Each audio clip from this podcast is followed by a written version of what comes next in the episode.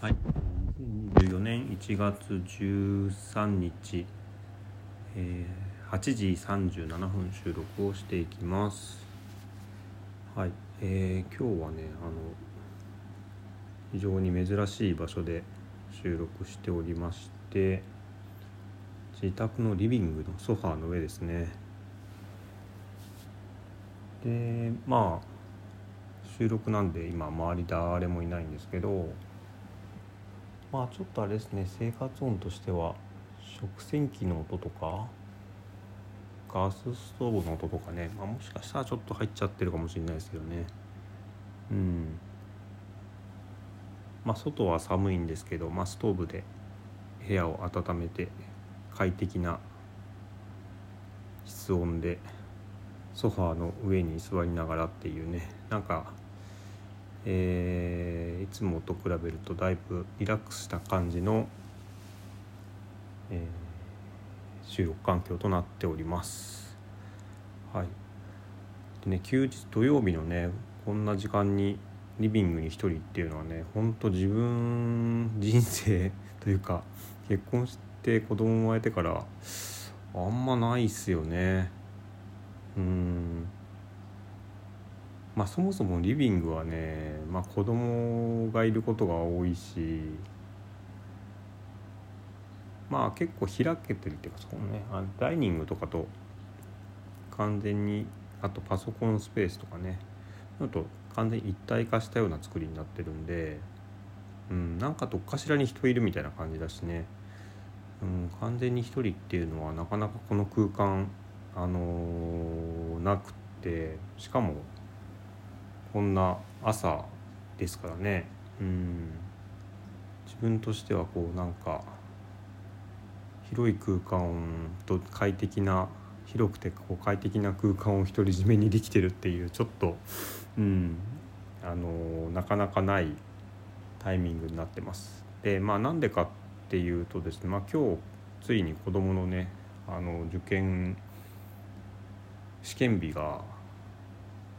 訪れてまして、えー今日朝ねそう結構早い時間に、えー妻と子供ねあの 電車で行ってしまったんですよね試験会場へね。結構遠いところでまああの地元というか近いところだったらねすぐ行けるからいいんですけどちょっと遠いとこだったんで早い時間に出てねあのまあ今ぐらいの時間もう試験始まってんのかなって感じだと思うんですけどうん。行ってましてね。で昼ぐらいまで帰ってこないんですよね。なのでもう朝からもうかれこれ1時間ぐらいずっと一人でソファーでうん。おりまして。まあある意味勝手気ままに、うん、過ごせてるというね。うん状態です。まあ娘はね、まあ、試験で今まあ大変なねえー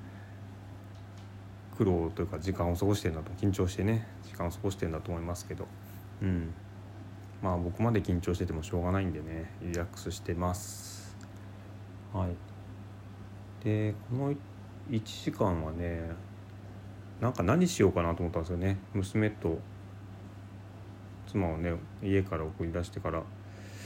はて昼まで4時間くらいあるし何してようかなと思って。たんですけどうーんなんかやっぱ畑に行く気になかなかね 寒いしなんか行っても霜柱がねあのいっぱいこうできててザクザクしててまあ別にそれはいいんですけどなんか収穫ぐらいしかすることない思いつかないっていうかね。うんなんかこう堆肥作りとかね考えるんですけど、まあ、結局堆肥も寒くないとあさんま寒すぎると多分そんなにうまく作れないような気もし、まあ、大体物の方を見ると2月とか3月ぐらいに作り始めるのかな。うんあの そういう自然農法とかね有機農法とか、まあ、そういう堆肥を自分で作りましょうみたいなあの本とか見るとまあ他にもやり方あるのかもしれないですけどなんかそういう時期に作るもんだみたいなね、まあ、枯葉集めといて、えー春のね植え付けの前に作っとくみたいなね感じのスケジュールで書いてあること多いんでなんかまだちょっと早いんすよね。うん。だしなんか自分もそういう自然のサイクルのこう中で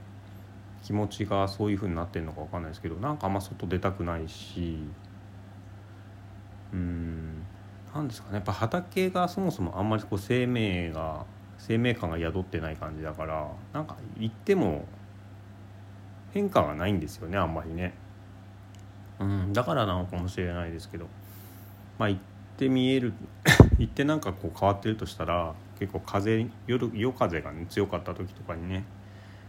あのー、かけといたものがこうそうですね寒冷車みたいなねそう防寒用にかけといたものがちょっとめくれちゃってたのを直したりとかねそれぐらいだから,、うん、だ最近畑行くっていうとブロッコリーが家こうね。冷蔵庫でなくなったんで収穫に行くとか。あとまあ白菜かな。うん。なんかそんな感じになってますね。うん。まあ別にそこは無理しなくてもいいかなと思って、うん、自然体でやってます。ででですねまあ今日4時間ぐらい何使おうかと思ってやり始めたのはね読書ですね。うん。もう一個選択肢としてはネットフリックスでちょっと映画見たりとかしようかなっていうのを思ってであのー、大体自分はねネットフリックスの画面見始めてもね何見ようかなってやってるうちにあの20分とか普通に経っちゃってなんか決められない人なんですけど、まあ、大体こう人に説明やったりとかねあとポあのポッドキャスト番組とかでねあのこの番組良かったよとこの映画良かったよとかって、まあ、そういうね話題があるとあのそれに押されてみるみたいなね 感じなんですけどであったんですよ1本ね。あったんだけど2時間20分ぐらいの映画だったんですよね。でまあそれをポチッと押す勇気がなんかなくって2時間もここでこれ見るかなみたいなねなっちゃって。であのねなんか最近は紙の本読みたいっていう欲求がすごく強くってこの前あのー、ちょっと所用用事があってねあの大きな町にお出かけ行った時にブックオフがあったんでねちょっと合間の時間にブックオフをプラプラ散歩してたんですけど。でその時にあのーまあ、東野圭吾さんのねあのとある一冊が目に留まって、まあ、ちょっとタイトルがね面白そうだなっていうのがあって買っといたんですよね。でちょっと前だったら、まあ、本はやっぱりこうねあの場所取るし うんあのタブレットで電子版っていうのはねもうまあデジタルですから世の中ね。あの最高でしょって思ってたんですけどこの前あの1日漫画読んでたりとかねあのしてて思ったんですけどあの結構タブレットってね電源減るの早いんですよね。だからあのどうだったのかな。あ一番思ったのはあれだ。ネットフリックスでブラッシュアップライフ見てた時だ。うんすごいなんかあっという間にあのバッテリー切れちゃうなと思って。画面のあれを明るすぎにしてる明るすぎなんですかね設定がね。でなんかね電源気にしながらこう楽しむってなんか違うんじゃないかなみたいな。自分の本当にやりたいことって違うんじゃないかなみたいなね。気がしてたのもあったし。あとまあそもそも目がねあのやっぱ疲れます疲れやすいのかなっていう気がしてて、うん、で髪ですよ髪、うん、髪はねバッテリー切れ起こして見えなくなるとかないですしね。うん。なんか目に優しいのではという気がしたりしていまして、うん、なんかそういういろんなことをもろもろ考えて紙の本を読むってことにちょっとこう改めてというか今更というかねあのー、いいなって思い始めた今日この頃。で今そうですねネットフリックスは一旦やめるかと思ってからこのこう1時間1時間もう半ぐらい経つのかな。ずっと本読んでました。その東野圭吾さんのとある一冊ね「魔女と過ごした7日間」っていう本なんですけど。うん。まああれですね。紙の本っていいなっていうね。うん。本当自分の身体性に合ってるな。今の少なくとも今の自分のその身体性にとっても合ってるなっていうことをねうん感じた次第です。まあ、まだねえっ、ー、と本としては3分の1ぐらいしか読めてないので、うんまあ、11時ぐらいね帰ってくるぐらいの時間まではなんか読んじゃっていようかなみたいに思ったんですけど、うん、まあちょっと合間にねはいちょっと収録を してみたっていう感じです。まあ、今日はこんな感じで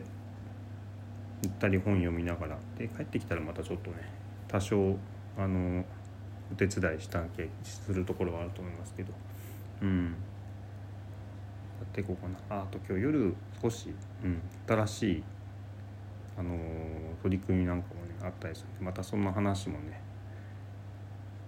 次回の収録でできるといいかな、うん、と思ってます。はい。今日もお聴きいただきありがとうございました。